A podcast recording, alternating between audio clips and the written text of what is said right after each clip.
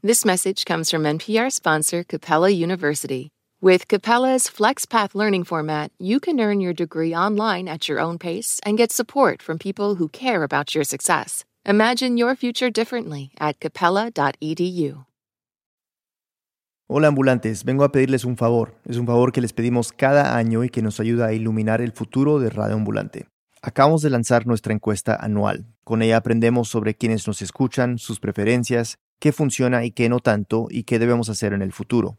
De esta encuesta anual salió la idea de crear nuestro podcast de noticias, El Hilo, por ejemplo. O por respuestas a la encuesta descubrimos que muchas personas usan Radioambulante para aprender español. Entonces creamos nuestra aplicación Lupa. Pueden contestar en español o inglés, como prefieran. Y si nos descubrieron hace poco, anímense también. Queremos saber de todas las personas que nos escuchan. Visiten radioambulante.org slash encuesta. Muchas gracias desde ya. Y de nuevo, radioambulante.org slash encuesta. Bienvenidos a Radioambulante desde NPR. Soy Daniel Alarcón. Hace varios años estuve en Argentina, en Buenos Aires, y recuerdo un día en particular caminando al lado de una estación de tren. Era una mañana soleada, fin de semana, y de pronto, cuando llegó el tren, salieron embalados una nube de jóvenes, pibes, vestidos de rojo, hinchas del San Lorenzo. Todo sucedió en un instante. La gente que deambulaba por allí, gente normal, haciendo mercado, comprando el periódico, se esfumó, corrieron. Varios de los hinchas destruyeron un poste de luz, otros atacaron el kiosco, pero lo que recuerdo, lo que me queda grabado en la memoria, es la imagen de un joven de unos 14 años que iba caminando con su madre y su hermana. Era en todos los sentidos igual a los pibes que se habían bajado del tren.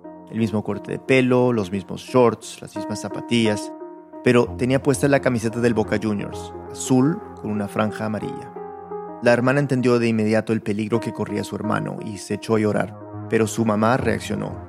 Se sacó la chaqueta ligera que tenía puesta y rápidamente envolvió a su hijo en ella, abrazándolo, escondiendo la camiseta del equipo rival, protegiéndolo, desesperada. El pibe de azul, mientras tanto, se resistía, trataba con toda su fuerza de quitarse la chaqueta a la mamá para que lo vieran, dispuesto a cualquier paliza que le tocara de los rivales solo por mostrar su lealtad al Boca. Así es el fútbol en Argentina, en Latinoamérica, que va, en el mundo, ese nivel de identificación existe entre el hincha y su club, y más aún entre el hincha y su selección. Hoy les tenemos un episodio especial que trata justamente de eso. La periodista argentina Jasmine Garst, nuestra colega de NPR, ha producido una nueva serie llamada La Última Copa. Se trata del fútbol, del mundial, de la identidad nacional, de la migración. Sigue la historia de Leo Messi, pero créanme, es mucho más que un podcast sobre fútbol. Espero que les guste. Busquen La Última Copa donde escuchen sus podcasts. Y aquí les dejo con Jasmine. La última copa está disponible en español y en inglés. Esta es la versión en español. To listen to the English version of the show, head back to the feed and select the episode with the title in English. Nuestra historia empieza con un videocassette. ¿Te acordás de esos, no? Resulta que en el 2003 le llega un videocassette a Hugo Tocali, el entrenador de la selección argentina sub-17. Y nosotros teníamos en la habitación todo preparado para ver los videos porque veíamos muchos videos. Tocali se dedica a descubrir y entrenar a futuros cracks del fútbol en un país donde miles de chicos y chicas sueñan con ser estrellas de fútbol. Todo el tiempo le están mandando videos como este, pero lo que ve en la pantalla esta vez lo deja mudo. Pongo el video, cinco jugadas. Me impresionó. Lo vi como cinco veces. Es más, hasta alguno de los que termina viendo el video se preguntará si la casetera estaba puesta a velocidad normal. Porque el adolescente que se veía en la pantalla era demasiado rápido para ser real. Tomaba la pelota y aparte de su gambeta cortita, en 5 metros de cero pasaba a 100. La explosividad que tenía. Esa gambeta, esa manera de eludir a su oponente con la pelota como un mago. Y Tocali tiene que tomar una decisión. En poco tiempo llevaría al equipo a Finlandia para competir en el Campeonato Mundial Sub-17 de la FIFA. Y el chico que acababa de ver en el video es exactamente lo que él estaba buscando. Pero el equipo ya estaba formado. Y digo, ¿qué hago? Pero no, no puedo traerlo y estos chicos que estuvieron trabajando dos años y yo no llevarlo. Tocali guarda el cassette. Decide ir a Finlandia con el equipo que tiene. Al principio al equipo argentino le va muy bien. Argentina 2, Costa Rica 0, vamos a una pausa. Llegan a la semifinal sin que les metan ni un solo gol, hasta que se enfrentan a España. Nos empatamos 2 a 2, vamos a tiempo suplementario y nos gana España. Regresan al hotel desilusionados. Pues una amargura porque era una selección que yo tenía una esperanza de lograr un campeonato con la Sub-17. Tocali se sienta, decepcionado, a cenar en el restaurante. Es un hombre elegante, ojos verdosos, cejas pobladas. Tiene un aire a chico huarque. La melancolía le queda bien. Sentado ahí, da vueltas en su cabeza sobre cómo y por qué le salieron mal las cosas en qué me equivoqué, en qué no me equivoqué, como yo le pido a los jugadores que se preocupen. El que sabe el deporte sabe que en la Argentina el fútbol es básicamente como una religión. Y el perder este campeonato es algo serio, sobre todo para Tocali, porque le tocaba encontrar al próximo profeta. Y por si eso no fuera suficiente, el equipo de España está hospedándose en el mismo hotel. Están ahí, al lado de él, celebrando en el restaurante. Y bueno, en una de esas, después de ver a Tocali sentado ahí con la mirada gacha, se le acerca el cocinero de la selección española. Ya se habían visto antes en unos torneos, pero esta vez le dice algo serio. Que hay un chico que es un fenómeno, que juega fútbol como un extraterrestre. Es argentino, pero vive en España. Y me dice el cocinero, Tocali, si tú tienes ese chaval, y lo miro y él se calla, ¿no? El cocinero se calla, porque sus jefes, los del equipo español, están sentados ahí cerca. Y acá es donde Hugo Tocali se da cuenta que el cocinero le está hablando del chico del video. Messi, le digo. Leo Messi. Y el cocinero le contesta... ¿Cómo? ¿Lo conoces y no lo trajiste? El fútbol es complicado. Podés llegar a ser uno de los jóvenes más talentosos del planeta en el deporte y aún así Seguís siendo un desconocido en tu propio país. Bienvenidos a La Última Copa, una producción de NPR y Futuro Studios. Yo soy Jasmine Garst. Hoy en el podcast, la historia de cómo una leyenda del fútbol terminó tan lejos de casa y la crisis que nos lanzó a Messi y a mí y a cientos de miles más a irnos de la Argentina. Dejar el país es una de las cosas más difíciles de la vida. Entonces, ¿por qué siempre soñamos con volver? Una advertencia. Nuestro capítulo de hoy contiene lenguaje explícito y una escena con sonidos de armas de fuego.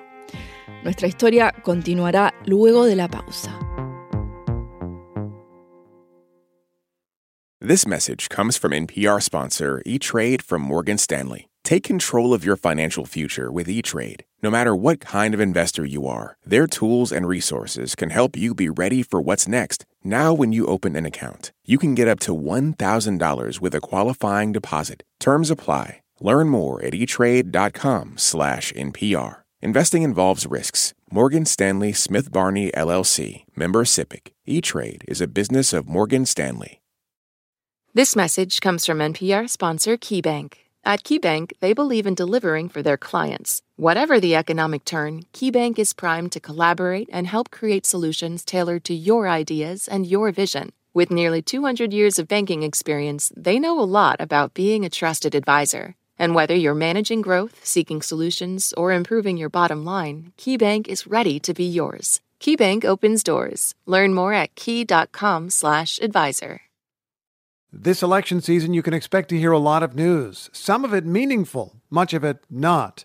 Give the Up First podcast 15 minutes, sometimes a little less, and we'll help you sort it out what's going on around the world and at home. Three stories, 15 minutes, Up First every day. Listen every morning wherever you get your podcasts.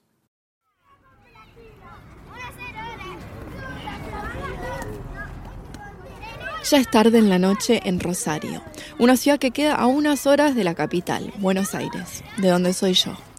Hace frío, pero los pibes siguen jugando. Pibes, niños, persiguen la pelota, bajo la mirada de un mural de Leo Messi de chico descalzo. Y es que justo en esta cancha es donde el legendario Messi jugó casi toda su niñez, a principios de los noventas. Rosario es una de las cunas del fútbol nacional. Acá hay un dicho, que cuando naces te dan un chupete y una pelota de fútbol. Si sos demasiado chico para jugar, estás mirando cómo los nenes más grandes juegan partidos en tu barrio. En esta entrevista con un canal de YouTube llamado Part of the Game, don Salvador Aparicio, un entrenador local de Rosario, cuenta la historia de cómo Messi jugó su primer partido. Yo no sabía ni cuántos años tenía, era chiquito. A don Salvador le faltaba un jugador para poder empezar, así que metió al primer chico que vio al lado de la cancha, un tal Leo Messi. Tenía cuatro años. Y al principio la pelota le pasaba por al lado y Messi la miraba. Bueno, después viene otra jugada y viene la pelota y le cae para el lado de la, izquierda. Le pega prácticamente, le pegan las piernas. Pero ahí algo se enciende. La pulga acomodó la pelota y salió corriendo. Gambeteó a todo el mundo. Así es como empieza el sueño. Y este sueño, tan común en Latinoamérica, en la Argentina hasta tiene su propio nombre, el sueño del pibe. Es el sueño que comparten muchísimos chicos y chicas. Empezar en las canchas de tu barrio, hacerte famoso en un club nacional y después la selección. El mundial. Ese es el sueño del pibe. Messi, Messi es como el arquetipo del pibe. Familia de clase trabajadora, padre que laburaba en una fábrica de acero, mamá que limpiaba casas y abuela que lo llevaba a la cancha del barrio. Después de un tiempo jugando para el equipo de don Salvador Aparicio, en 1994 Messi se va a jugar a una liga infantil con Newell's Old Boys. En un final increíble ganó el equipo de Newell's dando Newell's, uno de los principales equipos de Rosario, que a nivel nacional es importantísimo. El equipo de Messi, todos chicos nacidos en el 87, era tan bueno que le decían la máquina del 87. Y dentro de ese equipo excepcional, Messi brillaba. Cuando viajé a Rosario conocí hinchas que me dijeron que verlo jugar al joven Messi era un placer. Hasta sus compañeritos sabían que Leo era algo especial. Creo que Leonel sí resaltaba a lo demás porque por las condiciones, la velocidad, la técnica que tenía, Sergio Maradona, que no tiene ningún parentesco con Diego, dice que le fascinaba la manera de jugar de Leo. Pero en ese entonces era totalmente diferente, era, eh, era de otro planeta, sí. Pero había un problema. A medida que pasaban los años, Leo no estaba creciendo como debía, era muy pequeño para su edad. Tanto así que a los 11 años Messi fue a ver a un endocrinólogo, el doctor Diego Schwartzstein. Y lo que él halló es que Leo tenía una deficiencia hormonal. A ver, si él no se hubiera hecho un tratamiento, como cualquier chico con déficit de hormona de crecimiento, hubiera sido sensiblemente más bajo que lo que es. Imposible saber cuánto, 10, 15 centímetros menos. Yo creo que él juega tan bien que hubiera podido jugar igual con 10 centímetros menos. No sé si a este nivel, probablemente no.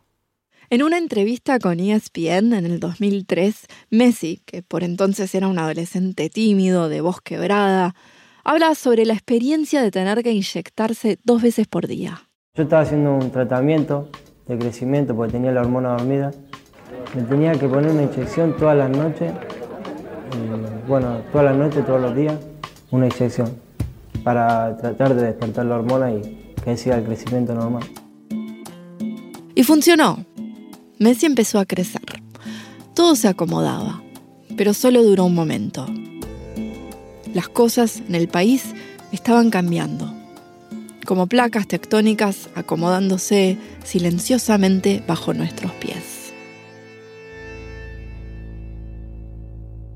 Una constante en mi infancia, al igual que la de Leo Messi y muchos chicos argentinos de los años 90, era la situación económica. Crecimos con padres preocupados por el dinero.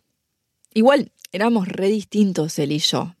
Mientras Messi perfeccionaba su gambeta extraordinaria en Rosario, yo estaba en Buenos Aires perfeccionando mi técnica de delineado negro, mientras me peleaba con mi hermano menor. Todo esto mientras escuchaba Hole, Dos Minutos y mucha cumbia. Mis veranos porteños transcurrían en la casa de mi abuela, donde mi hermano y yo pasábamos las mañanas viendo la tele, mientras ella cocinaba, cantaba boleros y tangos. Bésame, mucho, que tengo miedo a perderte. En algún momento entraba la abuela, apagaba la tele y nos decía, bueno, basta, acá no pueden estar encerrados todo el día, salgan. Y yo me iba al parque a fumar cigarrillos baratos con mis amigos del barrio. En la noche, cuando volví a casa, me fumigaba con desodorante para esconder el olor a tabaco y a veces me metía en la cama al lado de mi abuela. Jamás le hubiera confesado esto a mis amigos adolescentes, pero mi abuela y yo dormíamos agarradas de la mano, para que pudiéramos andar juntas por los sueños. La abuela ya era un personaje, Dormía con los zapatos de plataforma puestos por si había una emergencia y tenía que salir corriendo en plataformas. Tenía siempre debajo de la almohada un radiecito de plástico donde escuchaba las noticias. Acostada ahí, al lado de la abuela, escuchaba que el noticiero anunciaba la tasa de desempleo, que iba subiendo estrepitosamente. 14%, 15%, 17%. Eventualmente llegaría a 20%. Yo me quedaba dormida escuchando esa voz llena de estática. El problema es que la gente no tenía dinero porque no cobraba un sueldo, no tenía un, no tenía un ingreso permanente o los ingresos eran bajísimos. Sergio Serulnikov es un economista argentino del Consejo Nacional de Investigaciones Científicas y Técnicas. Eh, y la clase media incluso, digamos, empezó a, caer debajo de los niveles de pobreza, ¿no? Es decir, lo que llamaban los nuevos pobres, ¿no? Gente de clase media que, que siempre había tenido un estándar de vida relativamente aceptable, que empezó a caer en la pobreza. El sistema de salud también iba deteriorándose. La red social argentina se rompió. Habla el doctor Diego Schwartzstein, el endocrinólogo de Leo Messi. La sociedad argentina perdió toda su, red social de protección y solidaridad. Y entonces en algún momento las obras sociales empezaron a decirle a los pacientes, este mes no te puedo dar la hormona. Eso fue un lío para mucha gente, pero te insisto, se interrumpían tratamientos oncológicos, se, interrumpía la provisión de, de, insulina para los diabéticos. La familia de Messi ha dicho que Newell's, el club de fútbol, dejó de pagar las hormonas. Hasta los clubes grandes en la Argentina, que uno pensaría que son intocables en una caída económica, estaban encaminados hacia una crisis. Y sin ese tratamiento hormonal, el futuro como atleta de Messi era incierto. Fue entonces cuando los Messi empezaron a plantearse si sería momento de ir a buscar oportunidades fuera de Rosario. La economía nos afectaba a casi todos, mi papá era profesor en la Universidad de Buenos Aires y perdió casi todo su trabajo. Mi mamá era maestra y no alcanzaba. Prácticamente nos quedamos sin ingreso. Yo estaba por terminar la secundaria y en más de una ocasión me desperté en el medio de la noche por un vaso de agua y me lo encontré a mi viejo, sentado en la cocina, mirando al vacío, preocupado. Él también estaba empezando a pensar si deberíamos irnos.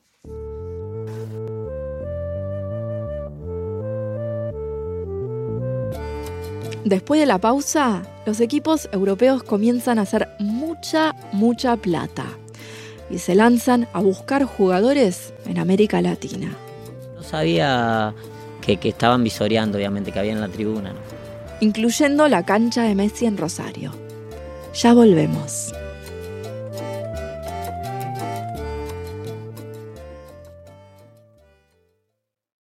This message comes from NPR sponsor VCU Massey Comprehensive Cancer Center, who, as an NCI designated comprehensive cancer center in the country's top 4%, is unconditionally committed to keeping loved ones in their lives. MasseyCancerCenter.org slash comprehensive. This message comes from NPR sponsor Project Lead the Way. In today's changing world, every teacher deserves a STEM ally. Project Lead the Way is a proven national leader in science, technology, engineering, and math education for pre K through high school. They strive to help teachers make every student in every grade STEM successful through interactive, problem based learning. Learn more and find a school with Project Lead the Way near you at pltw.org/npr. Do you ever wish you could get your stories in three hours rather than three minutes? Or maybe you're sick of doom scrolling, getting your news in bits and pieces. That is where Embedded comes in. We bring you documentary series that will change the way you think about things. Find us wherever you get your podcasts. I'm Jesse Thorne. Why did Cola Scola write a bonkers, extremely fictionalized play about Mary Todd Lincoln? Well, you know, it was 2020 and we were all so isolated. I, I just started doing research. Uh, but the truth is, I, no, I just thought of it. We'll talk about that and more on Bullseye from MaximumFun.org and NPR. La gente a veces se olvida de que hace mucho tiempo no era muy común ver a tantos jugadores latinoamericanos en los grandes equipos europeos. En los noventas, Europa empezó a permitir que jueguen más extranjeros en sus equipos. Y hubo otra transformación. Lo que empezó a cambiar el, el, el negocio del fútbol es la, televis la televisión que lo hizo más masivo. Nicolás Rivadavia es abogado especializado en derecho deportivo. El mercado del fútbol se empezó a, a transformar y a, y a globalizar en, en, en los años 90. El cable fue uno de los factores que cambió todo. Tomemos este ejemplo en Inglaterra. En 1992, el Premier League, fútbol británico, le vendió los derechos televisivos a un canal nuevo, Sky Network, por 304 millones de libras esterlinas. Here we go. Weekends will never be the same again. We're here for the next five hours with Super Sunday. Y todo esto significó más comerciales, más patrocinios. Se volvió el gran negocio. Y a los clubes europeos se les ocurre otra idea. ¿Y si nos traemos a los jugadores cuando son más jovencitos? Cuando todavía ni siquiera han comenzado su carrera? Y bueno, eh, a los 13 si sos el primero en, descubrirlo, por decirlo de alguna manera, quizás tenga menos competencia y también el valor eh, va a ser menor. Eso en el negocio en sí, ¿no? Y ese negocio cambiaría el curso de las vidas de tanto Leo Messi como el de su compañero Sergio. Sergio, el que jugaba en Newell's al mismo tiempo que Leo, me contó que en el año 2000, cuando tenía 11 años, 11 años nada más, un visor, un scout de un fútbol club español, fue a Rosario a verlo jugar un partido. No sabía que, que estaban visoreando, obviamente, que había en la tribuna. ¿no? Sergio era excepcionalmente bueno. Es más, en Rosario, cuando fui a hacer entrevistas para esta historia, muchas veces cuando apagaba la grabadora, la gente me decía que Sergio jugaba igual de bien que Leo Messi, tal vez incluso mejor. Pero en aquel partido Sergio no jugó bien, lo cual le cayó muy mal a su padre. Me acuerdo que salí, me recagó a pedo mi viejo. ¿Por qué? Porque no había tenido un buen partido, no había tenido un buen partido. Sin embargo, los españoles vieron algo. Después del partido le hicieron una oferta a su papá.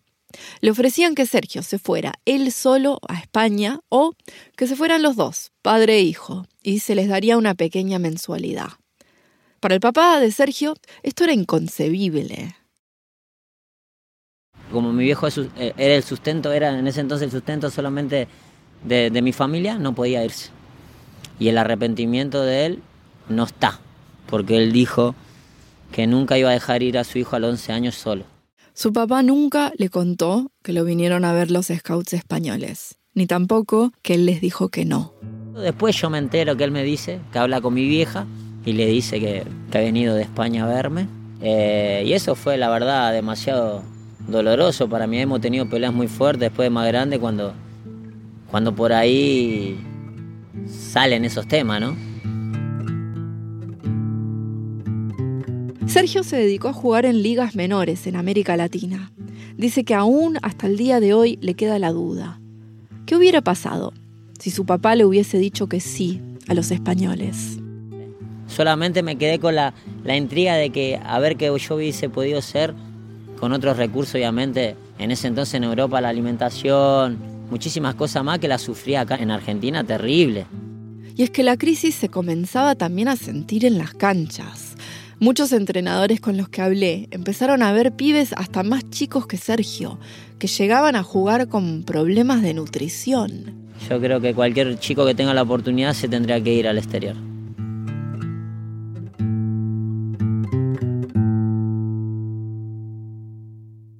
Otro chico de Newell's que también tuvo la oportunidad de irse. En esa misma época, el padre de Messi comenzó a hablar con uno de los mejores equipos de España, el Barça.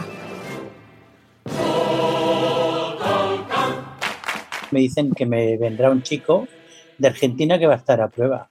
Xavi Llorens fue uno de los primeros entrenadores del joven Messi. La primera vez que lo veo, veo un chico muy pequeñito que no parece que tenga la edad que tiene. Veo un chico muy tímido, que no habla, que observa y mira mucho, y eso los primeros días es lo que hace. Pero futbolísticamente se transformaba. Eh, juego vertical, escondía el balón, la cabeza la agachaba y, y lo tenía bien claro, él iba a hacer gol. Pero aún así no estaban 100% convencidos. No solo porque se trataba de un chico de 13 años, también porque el club iba a tener que pagarle sus tratamientos hormonales. Después no es ninguna garantía que llegará, porque triunfar es muy difícil. Chicos muy buenos hemos visto a todas las edades, pero luego hay que llegar y hay que tener paciencia. Tienes que estar muy fuerte de mentalmente y tener muy en claro que sacrificarás muchas cosas de tu vida. Los Messi regresaron sin contrato. Unos meses después, a principios del 2001, el Barça les dice que empaquen sus cosas. Messi tiene un lugar en el equipo juvenil. No le contaron a mucha gente que se iban. Era febrero 15 del 2001. Guillem Balaguer dice que Messi lloró durante ese viaje a España.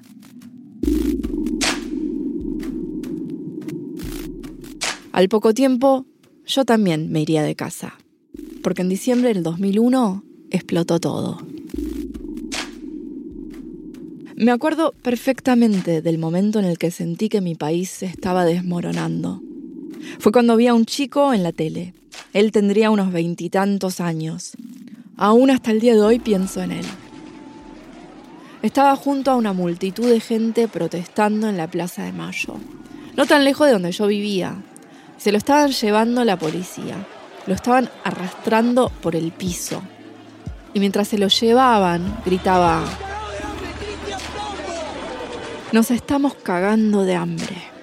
Y después grita su nombre. Yo era un adolescente, aunque no tendría mucho menos que el chico al que arrastraban. Y es que se había tornado cada vez más violenta la represión del gobierno ante las manifestaciones. La crisis no pasó de la noche a la mañana. En los 70, en la dictadura, la deuda externa quintiplicó. Sumado a eso, décadas de políticas económicas desastrosas, un Estado quebrado y la corrupción desenfrenada de los 90 fueron solo algunos de los factores que llevaron a una situación insostenible. Y para muchos argentinos, la gota que colmó el vaso fue cuando a principios de diciembre, en medio de una crisis de desempleo, se declaró un límite semanal de cuánto dinero podía sacar la gente de sus cuentas. Imagínate la desesperación de la gente que va al banco y le dicen, no, usted no puede sacar sus ahorros. Sergio Cerulnikov, economista argentino. El sentido de alienación, de desesperación, de injusticia, de decir yo ahorré mi, mi, dinero y ahora me dicen que no lo puedo sacar del banco. Eh, eso genera, digamos, un, un clima que, que, bueno, se revierte después en este estallido. La situación era tan angustiante que grupos de gente desesperada se metían en los supermercados, sacaban lo que podían y salían corriendo. ¡No puedes matar de hambre a este pueblo! ¡Este pueblo ya te dio demasiado de comer! Me acuerdo del día en que el gobierno argentino declaró un estado de sitio. Es parecido a un toque de queda. Habla al país el presidente de los argentinos, doctor Fernando de la Rúa. Han ocurrido en el país hechos de violencia que ponen en peligro personas y bienes y crean un cuadro de conmoción interior. Quiero informarles que ante eso he decretado el estado de sitio en todo el territorio nacional. Pero la gente salió a protestar igual y la policía reprimió brutalmente. Las protestas fueron tan masivas, tan vociferantes, que después de un tiempo forzaron al presidente a renunciar. Y de ahí, en las próximas dos semanas, tuvimos cuatro presidentes más. Fue en esos días que mis viejos dijeron basta. Hicimos una reunión familiar con mis abuelos. Le dijimos que si nos íbamos, podíamos ayudarlos económicamente cuando ellos se pusieran más grandes. Es la única vez que lo vi llorar a mi abuelo la manera en la que le temblaban los ojos marrón café a ese viejo roble fue tan doloroso para mí que en el medio de la conversación me excusé para ir al baño. Me senté en el borde de la bañadera y me largué a llorar.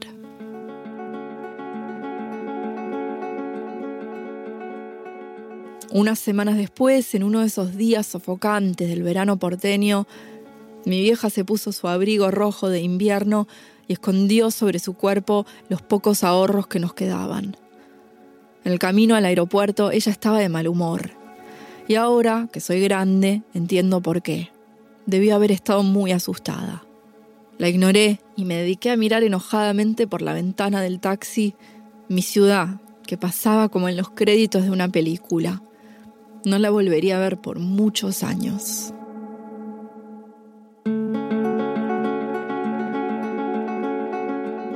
Se estima que unos 255.000 argentinos emigraron durante esa crisis.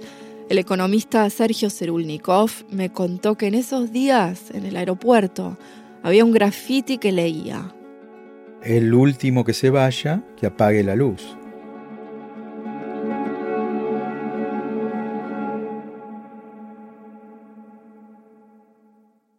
En este video del 2001, Messi tiene 13 años. Estaba recién llegado a Barcelona. Se lo escucha como aliviado. Sí, la verdad que muy contento porque nada que ver como vivíamos allá, aunque tu país, todo, tu amigo, tu familia, todo lo que quiera, pero acá viví una vida distinta y mucho mejor. Sin embargo, según Xavi Llorens, uno de sus primeros entrenadores, no fue nada fácil. Leo ha sacrificado la vida familiar con su familia. Desde los 13 años vive en Barcelona, pero es que su mamá y sus hermanos viven en Argentina. O sea, y esto es muy, muy duro, ¿eh? no, no es tan fácil. En esta entrevista, también del 2001 con ESPN, en la voz de Messi hay como un dejo de soledad. Y no salgo mucho, me quedo, el rato libre que tengo me quedo a dormir. Me gusta más dormir y soy mucho de dormir, duermo la siesta. Eh, y soy más, soy un chico casero, me gusta estar en mi casa solo, mirando televisión. Y entonces dice algo raro, inesperado, viniendo de la boca de un chico que está viviendo como un cuento de hadas futbolístico. O tal vez no es nada raro, tal vez es lo más normal del mundo. Dice que sueña con algún día volver. Sí, siempre desde chiquito soñaba jugar con un club argentino.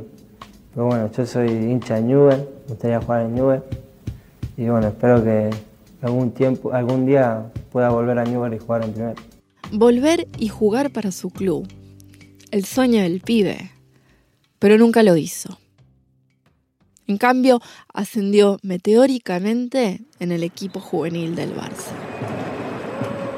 A finales del 2003, Messi debutó con el equipo de primera división del Barça, el equipo de los grandes. Número 14, Messi. Jugaron contra Porto, por eso los comentaristas hablan en portugués. Leo Messi, no pasar. Durante casi todo el partido, Messi está sentado en la banca, se lo ve un poco nervioso. Y ya casi cuando va a acabar el juego, lo meten en la cancha. Dicen que Cataluña faz lembrar Maradona. Te hace recordar a Maradona, dice el comentarista, refiriéndose obviamente al dios del fútbol argentino, Diego Maradona. Con el tiempo, esta comparación se volvería una maldición. Pero por ahora entra Messi risueño, su melena en el viento como las orejas de un cachorrito feliz. El uniforme le queda grande, es muy tierno. Leo Messi. Messi no mete gol en este partido, pero se acerca en varias ocasiones. Ese día, en su debut, le dio a todos una probadita de su grandeza. Tenía solo 16 años, uno de los jugadores más jóvenes en debutar para el equipo de primera del Barça. Sobre Messi, Leo Messi. 16 años. No es sorprendente entonces que España quería que Messi jugara para su selección nacional. ¿Y por qué no? España le había dado muchísimo a Messi. ¿Para qué volver a la Argentina? ¿Por qué soñamos con volver a casa? I spied a young cowboy wrapped up in white linen, Esta es la banda sonora de mi vida cuando llegué a Estados Unidos. Tex Ritter. Canciones de cowboys. Te explico. Mientras Messi dejaba maravillado a quien lo viera en Europa, mi familia y yo vivíamos en un motel en el sur de California. El primer año en Estados Unidos tuve como mil trabajos al mismo tiempo. Vendedora de electrodomésticos, cajera de supermercado, lavando el baño en un salón de belleza. Y uno de mis trabajos era como vendedora en una tienda que se llamaba The Frustrated Cowboy, el vaquero frustrado. La tienda vendía ropa y sombreros de cowboy a una clientela suburbana, todo al son de canciones de vaqueros de Hollywood antiguo, como Tex. Era como si me hubieran tirado en lo más profundo de Estados Unidos sin salvavidas. Y en esos momentos me ahogaba la soledad. Y yo pensaba, me equivoqué. Fue un error venir acá.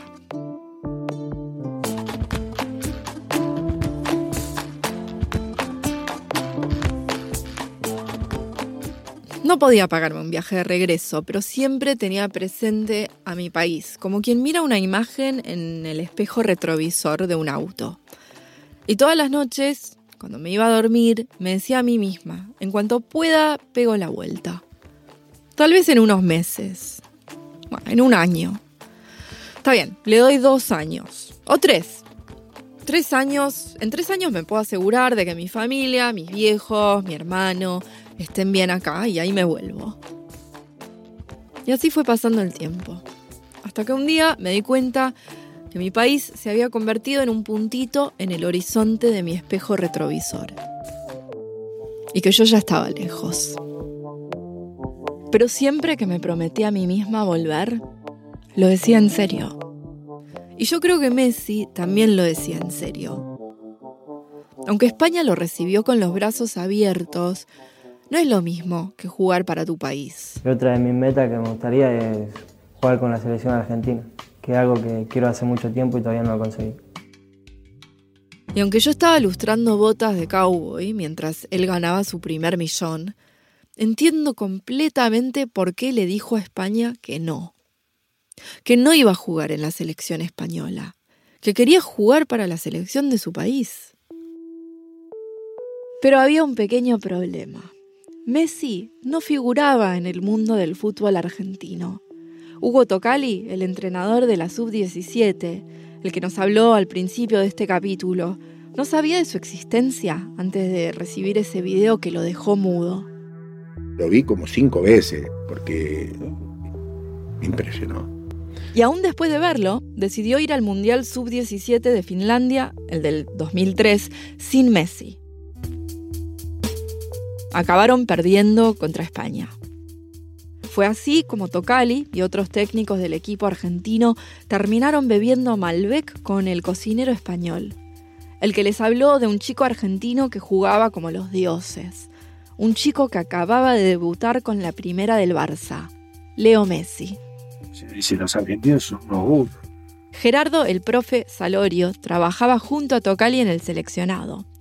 Aún hoy día, unos 20 años después, Tocali da golpes contra su escritorio al recordar aquel momento. Te puedo asegurar que si yo hubiese tenido un botón para apretarlo y llegar a Argentina hasta traerlo a un partido, lo hacía. Los trámites para que Messi jugara con la selección argentina comenzaron poco después. La Asociación de Fútbol llamó al país vecino, Paraguay, para organizar un partido amistoso con el equipo sub-20. Nos dijimos que, que nosotros eh, queríamos hacer un partido para obligar a un jugador a jugar para nuestro país. Le mentimos. El profe Salorio me contó que todo lo hicieron de forma muy sigilosa. No querían que Paraguay supiera que le estaban haciendo un favor a la Argentina. Lograr que uno de los jugadores más prometedores del mundo se uniera a la selección de una vez por todas. Se trataba de una regla un poco bizantina del fútbol internacional en aquella época. La regla decía lo siguiente.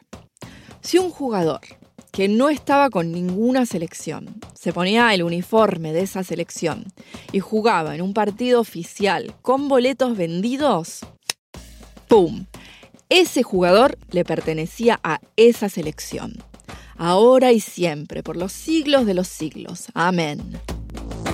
El 29 de junio del 2004 finalmente quedó. Leonel Messi se puso la camiseta de la selección argentina y salió a jugar. No había nadie. Salorio estuvo ese día en el estadio. Había tres gatos en la tribuna. Pero tuvimos que hacer oficial y cobrar entrada. TIC, un canal argentino relativamente nuevo en esa época, transmitió el partido.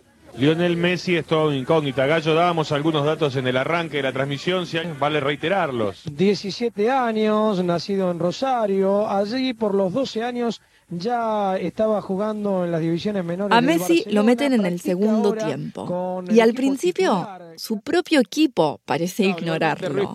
Vamos a darle una oportunidad a Messi, ¿no? Ahí me gustó. Ya para ese punto el partido se había convertido en una goleada de Argentina contra Paraguay.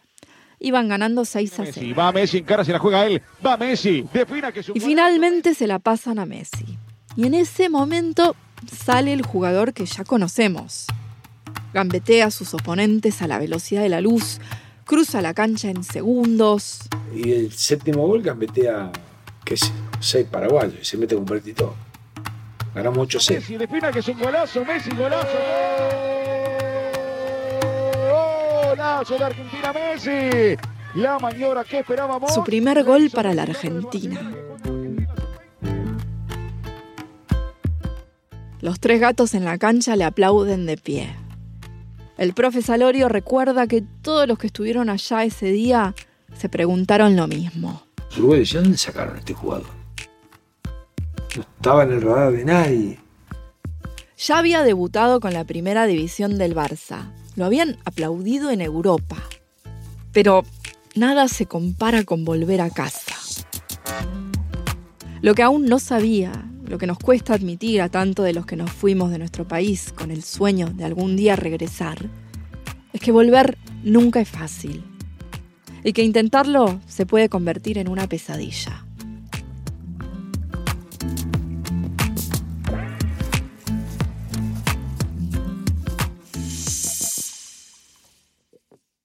En el próximo episodio de La Última Copa, Si no corre, metes, te escupe.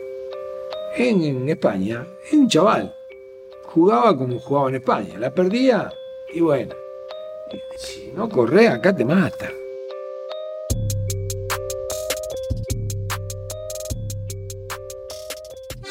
La Última Copa es una coproducción de NPR y Futuro Studios. Este episodio fue producido por Fernanda Echavarri. Producción adicional de Ginny Montalvo. Julieta Martinelli se ocupó de la producción en la Argentina con el apoyo de Paz S. Sarabia. Nuestro editor es Luis Treyes. El equipo completo de la última copa incluye a Juan Diego Ramírez, Liliana Ruiz, Julieta Martinelli, Marlon Bishop, Nicole Rothwell, Joaquín Kotler, Andrew Mambo y Nick Neves. Catherine Silva se encargó de la ingeniería, Sarah Knight del fact-checking. Nuestro pasante fue Cameron Howell. Música cortesía de ZZK Records y Ratas en Celo. Muchas gracias a Stenia Rubinos por ese bolero tan maravilloso. Katie Simon es la editora encargada de Embedded. Lauren González es la Senior Manager de Desarrollo de Contenido en NPR. La coordinadora de producción es Margaret Price. Gracias a Micah Ratner y Tony Cavan. También gracias a María García. Nuestros productores ejecutivos son Yolanda Sangueni para NPR y Marlon Bishop para Futuro Studios. Anya Grunman es la vicepresidenta encargada de programación en NPR. Nos encanta recibir mensajes de nuestros oyentes. Nos puedes escribir a laultimacopa.npr.org laultimacopa.npr.org Yo soy Jazmín Gars. Gracias por escuchar. Regresamos la próxima semana con un nuevo capítulo de La Última Copa.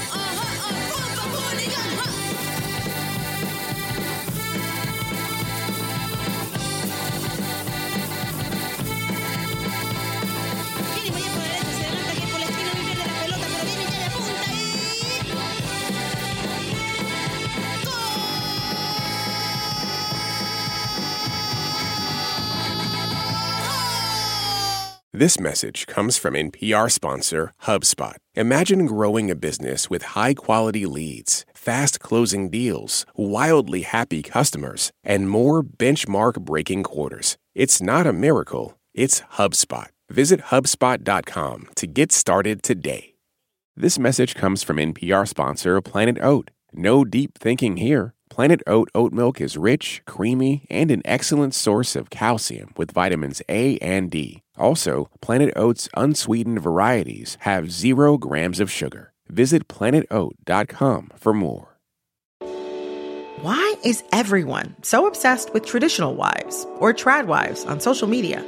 This week, we're talking about the viral videos of women making marshmallows and mozzarella from scratch, and how behind the sheen of calm kitchens and cute fits, there's some interesting pessimism about our modern world.